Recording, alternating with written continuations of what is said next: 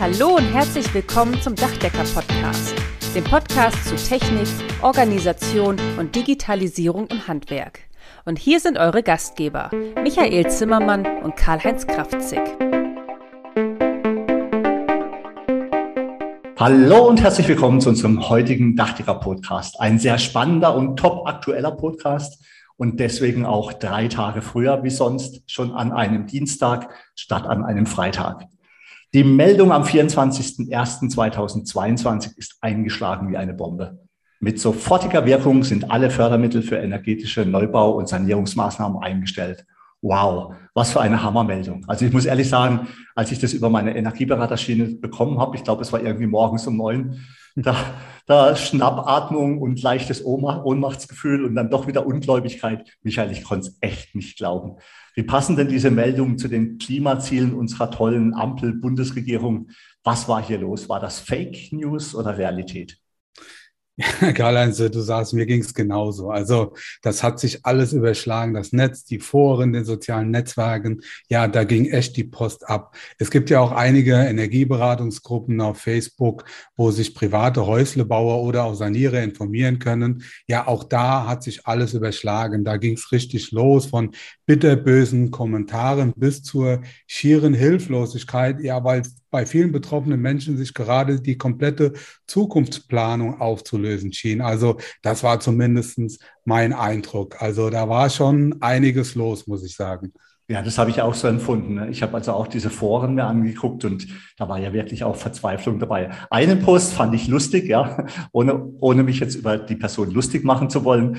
Das war, glaube ich, eine Dame, die das geschrieben hat. Die hat gesagt, sie hat eine Freundin, die Freundin hat eine Schwester und die hat eine Mutter und die kennt den Vorstand von der Sparkasse und der sagt, es geht mit der Förderung weiter. Das sind cool. natürlich, das sind natürlich knallharte Fakten, ja, und mhm. das, das, das ist natürlich so äh, nicht so leicht zu beantworten. Aber über allem steht natürlich für uns, vor allem für uns Dachdecker, die Frage, was hat denn das für Auswirkungen auf unser Dachdeckerhandwerk? Denn uns betrifft die Energiepolitik ja sowohl beim Neubau als auch bei Sanierungsprojekten. Auch wir beide haben uns ja direkt sofort per äh, iMessage untereinander informiert und geupdatet. Also das war schon schockierend. Wie geht's denn, denn weiter mit uns im Dachdeckerhandwerk? Ja, also das war wirklich, war schon so nicht nachvollziehbar, muss ich ganz ehrlich sagen. Also bis sich so die ersten Nebelschleier und auch die Nebelkerzen gelichtet hatten, war was los online, offline. Und an dieser Stelle dürfen wir auch ruhig mal etwas Eigenwerbung für unsere Berufsorganisation machen, denn sowohl der ZVDH als auch danach die Landesverbände haben direkt am gleichen Tag reagiert und sehr wichtige und auch fachlich sehr gute Informationen rausgeschickt. Ja, und spätestens mit diesen Informationen haben sich die Dachdeckergemüter wieder etwas beruhigt und ja, jetzt können wir uns ja auch mal in aller Ruhe mit diesem Thema, mit den Fakten beschäftigen. Ja, das ist richtig. Und ich war tatsächlich auch betroffen, ne? weil ich war plötzlich auch verunsichert, habe gedacht, ist jetzt die komplette Förderung in die Tonne getreten. Und du, es war wirklich wie wahrscheinlich bei allen Energieberatern so, kurz drauf hat das Telefon bei mir einfach nur noch geklingelt, weil irgendwelche Kunden wissen wollten, ob mhm. jetzt die geplanten Sanierungen äh, einfach nicht mehr klappen, weil die Fördermittel nicht da sind. Deswegen bin ich auch schon sehr, sehr froh und dankbar, dass wir hier auch von unseren, Verba von unseren Verbänden, also vom ZVDH und von Landesverbänden entsprechend die Informationen bekommen haben. Da konnte man dann erstmal durchatmen und vor allen Dingen konnte man es auch den Kunden weiterschicken. Aber lass uns doch mal von ganz vorne anfangen. Was ist denn hier genau passiert und vor allen Dingen warum? Und was hat das jetzt speziell für Auswirkungen auf unsere Branche? Sind wir davon gar nicht oder ein wenig betroffen? Das möchten wir für euch jetzt einmal kurz aufarbeiten, ohne dabei allzu politisch zu werden, sondern wir halten uns einfach nur an die Fakten. Ja, ich würde auch sagen, wir halten uns an die Fakten. Natürlich haben wir, du mit Sicherheit genauso wie ich. Wir haben jeder für sich auch eine spezielle Meinung zu dem Thema, aber das würde mit Sicherheit hier auch den Rahmen sprengen. Vor allen Dingen nichts an den Ergebnissen ändern. Vielleicht können wir mal zu diesem Thema einen eigenen Podcast aufnehmen, je nachdem, wie sich das in Zukunft weiterentwickelt. Aber Fakten auf dem Tisch und damit haben wir genau genug zu tun. Also stell du mal deine Fragen und ich versuche dann zu antworten. Nachher machen wir es genau umgekehrt. Prima, genauso machen wir es. Fangen wir gleich mit der ersten Frage an. Gibt es jetzt seit dem 24. Januar überhaupt keine Förderung mehr für Neubau und Sanierung? Also diese Frage kann man direkt mit Nein beantworten, denn der Stopp der Förderung betrifft sehr stark den Neubaubereich. Bei den Sanierungen gibt es ja bis ein auf ein paar Aufnahmen erst einmal weiter so. Ja, grundsätzlich unterscheiden wir ja zwischen Neubau und Sanierung. Das hatten wir schon in zwei vorhergehenden Podcasts. Sehr gerne könnt ihr euch die auch noch einmal anhören. Und zu der Unterscheidung zwischen Neubau und Sanierung gibt es auch nochmal die Unterscheidung zwischen der Förderung von der KfW und von dem BAFA. Und jetzt kommt schon die erste Wahrheit, ja, die langsam, aber sicher nach diesem besagten Montag, nach dem Erlöschen der ersten Nebelkerzen sichtbar wurde, und zwar die KfW verhängt ein Fördermittelstopp. Die BAFA-Förderungen laufen erst einmal ungeachtet davon weiter. Also es gibt keinen generellen Stopp für die Sanierungen und für den Neubau der Förderung. Okay, soweit so gut oder auch nicht. Ja, ich meine, diese BAFA und KfW-Geschichte hat ja schon immer sehr verwirrt, weil man gar nicht so richtig wusste, wer macht jetzt eigentlich was und warum. Aber was heißt das jetzt im Klartext, beziehungsweise was sind die Unterschiede zwischen der Förderung über KfW oder BAFA? Hau mal raus, Michael. Also die KfW ist die Bank für den Wiederaufbau. Auch das hatten wir schon in unseren vorhergehenden Podcasts. Die KfW ist zuständig für die Effizienzhäuser, Gebäude, ja, sowohl im Neubau als auch im Sanierungsbereich. Also alles, was mit Krediten in Verbindung mit Tilgungszuschüssen zu tun hat, das läuft über die KfW. Also auch der Bereich der Einzelmaßnahmen in der Sanierung über das Programm 262, das ist auch ein Kredit mit Tilgungszuschuss. Auch das ist ein äh, KfW-Programm. Und das ist jetzt erst einmal gestoppt. Das BAFA ist das Bundesamt für Wirtschaft und Ausfuhrkontrolle und verantwortlich für die drei Teilprogramme des Bundesgesetz für effiziente Gebäude, abgekürzt BEG. Zum einen geht es um das BEG WG, also Wohngebäude, dann das BEG NWG, nicht Wohngebäude und das BEG EM, also für die Einzelmaßnahmen. Und das sind so die klassischen energetischen Dachsanierungen, die Wärmedämmung der obersten Geschossdecke, Austausch der Dachfenster, um hier nur ein paar Beispiele für das Dachdeckerhandwerk zu nennen. Also ich rekapituliere nochmal. Es wurden also sämtliche Förderungen für Effizienzhäuser sowohl beim Neubau als auch bei Sanierungsprojekten und auch das Kreditprogramm 262 für Einzelmaßnahmen mit sofortiger Wirkung gestoppt. Warum macht man sowas? Warum diese abrupte Vorgehensweise? Ja, also diese Frage ist völlig zurechtgestellt worden, nicht nur von dir, sondern ja auch von vielen anderen Menschen. Ja, denn nachvollziehen kann das niemand. Ähm, aber der Grund ist, die Anzahl der Förderanträge in den letzten zwei Monaten haben den Topf leer gesaugt. Allein von November bis Ende Januar waren es 20 Milliarden Euro. Der Grund, für die Förderung ist das Effizienzhaus, also der Effizienzhausstandard 55. Und dieses Standardhaus, dieses Effizienzhaus 55 wäre ohnehin am 31.01.22 ausgelaufen. Und die Ankündigung im letzten Jahr, dass es ausläuft, hat dazu geführt, dass alle noch Anträge für diesen Energieeffizienzstandard gestellt haben, der eigentlich heute schon der gesetzliche energetische Standard ist. Vielleicht nochmal zur Erklärung. Das Effizienzhaus 55 hat einen Primärenergiebedarf von 55 Prozent vom sogenannten Referenzhaus nach dem Gebäudeenergiegesetz. Dabei, ich werde jetzt ein bisschen, ja, ein bisschen technisch, geht es nicht nur um den Transmissionswärmeverlust, also um die einzelnen U-Werte, sondern auch um die ganzen vorgelagerten Prozesse zur Herstellung und zur Anlieferung der Energieversorgung. Will heißen, eine gute Effizienzklasse reicht, erreicht man nicht nur durch die Vermeidung von Wärmeverlusten, durch dickere Wärmedämmung, sondern nur in Verbindung mit einer effizienten Anlagetechnik und einer nachhaltigen Energieversorgung, zum Beispiel mit Pellets und Wärmepumpen und so Geschichten. Und dieses Effizienzhaus 55 hat sich in letzter Zeit als energetischer Standard etabliert im Neubau. Und man hätte das dürfen gar nicht mehr fördern. Das heißt also, das Effizienzhaus 55 ist nicht zu schlecht, sondern man ist zu, von einem zu schlechten Standard als Referenz ausgegangen. Und das wird jetzt geändert. Und jetzt kommt's. Also so habe ich das zumindest in einigen Berichten gelesen. Von den 20 Milliarden Euro Anträgen, da muss man sich mal überlegen, in zwei Monaten gingen allein 14 Milliarden für das Effizienzhaus 55 ein. Weitere 4 Milliarden für das Effizienzhaus 40 und 2 Milliarden nur für die energetische Sanierung. Das heißt also, diese Fehleinschätzung, diese Fehlentscheidung bei der Bundesregierung, also die vorherige und die jetzige, die haben dazu geführt, dass der Fördertopf komplett leer ist und auch kein Geld mehr für die eigentlich sehr guten energieeffizienten Standards des Effizienzhaus 40 im Neubau ist. Und auch für die anderen Effizienzklassen, für die Sanierung ist auch kein Geld mehr da. Das ist eigentlich ein Unding. Das muss man an dieser Stelle ganz klar sagen. Oh je, da haben aber schon echt ein paar Leute geschlafen. Also ich sehe das genauso. Im Neubau ist es kein Problem, ein 55er Effizienzhaus zu erreichen. In der Sanierung aber natürlich schon. Beim Neubau kann ich bereits in der Planung die richtigen Weichen stellen. Dieser Mitnahmeeffekt hat jetzt natürlich dazu geführt, dass viele Häuslebauer bereits jetzt schon am Ende sind, bevor sie überhaupt angefangen haben.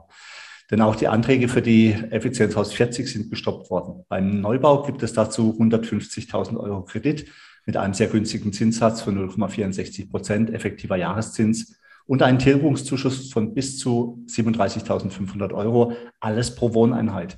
Das ist erstmal alles futsch und weg. Übrigens auch für die Sanierung. In der Sanierung ist es zugegebenermaßen sehr schwierig, ein Effizienzhaus 40 zu erreichen.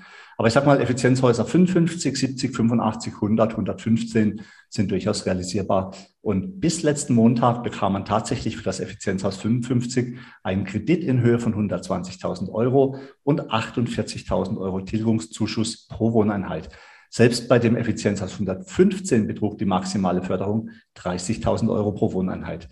Stand heute, Antragsstopp. Selbst die vor dem 24. Januar gestellten Anträge, die noch nicht bestätigt sind, hängen in der Schwebe. Es gibt wohl eine Art Härtefallprüfung und man möchte anscheinend auch mit Zwischenkrediten helfen. Baden-Württemberg will da auch ein bisschen unterstützend tätig werden, habe ich gelesen. Trotzdem eine extrem unbefriedigende Situation für alle Betroffenen.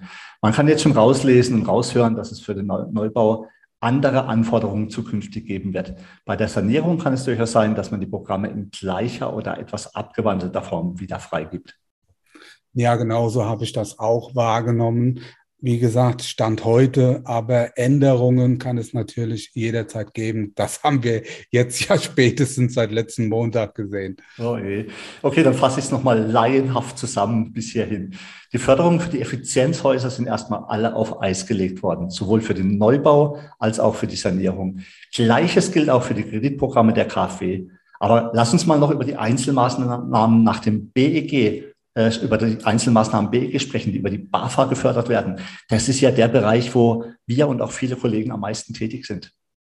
Genau, also das ist das Beruhigende jetzt für uns Dachdecker, die in der Sanierung sehr schwerpunktmäßig unterwegs sind. Hier gibt es erstmal keine Änderungen und es ist auch kein Stopp dieser Förderung in Sicht. Also nach wie vor können sanierungswillige Eigentümer Förderung über das BEG in Anspruch nehmen. Also weder an der Investitionssumme in Höhe von 60.000 Euro pro Wohneinheit und ja, noch an der 20-prozentigen Förderhöhe wurde in irgendeiner Form was geändert. Es gibt auch weiterhin nach wie vor den sogenannten Sanierungsfahrplan. Also das ist eine Art der Energieberatung, mit dem der Kunde dann noch einmal fünf Prozent Sonderförderung bekommt, also keine 20, sondern 25 Prozent. Also daran hat sich jetzt gar nichts geändert. Das ist sehr beruhigend. Ja, da bin ich auch sehr, sehr froh, denn tatsächlich äh, weiß ich auch von meinen Kunden, dass der eine oder andere sich ernsthaft überlegen würde, die Sanierung überhaupt anzugehen, wenn er die Förderung nicht bekommt. Und äh, wir haben ja alle auch längerfristig unsere Aufträge geplant. Und wenn jetzt irgendwie zwei, drei Kunden plötzlich wegspringen, weil die sagen, äh, solange das nicht geklärt ist, lassen wir das Dach nicht sanieren, dann ist es ja auch wieder eine unangenehme Situation für uns alle.